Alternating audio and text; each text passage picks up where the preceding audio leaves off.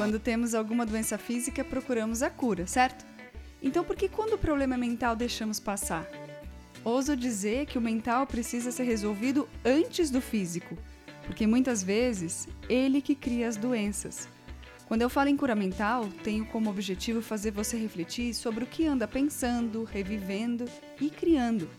A questão nunca é o que nos acontece, mas sempre como reagimos a isso.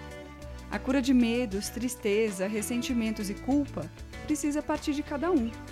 Quando aprendemos a lidar e a nos livrar disso tudo, ocorre um desbloqueio e a vida anda bem mais leve. Faça uma faxina mental e jogue fora tudo que pesa na bagagem. Não carregue lixo à toa. Fácil não é. Mas o que você prefere? Tentar agir, falhar e recomeçar até conseguir? Ou só se lamentar?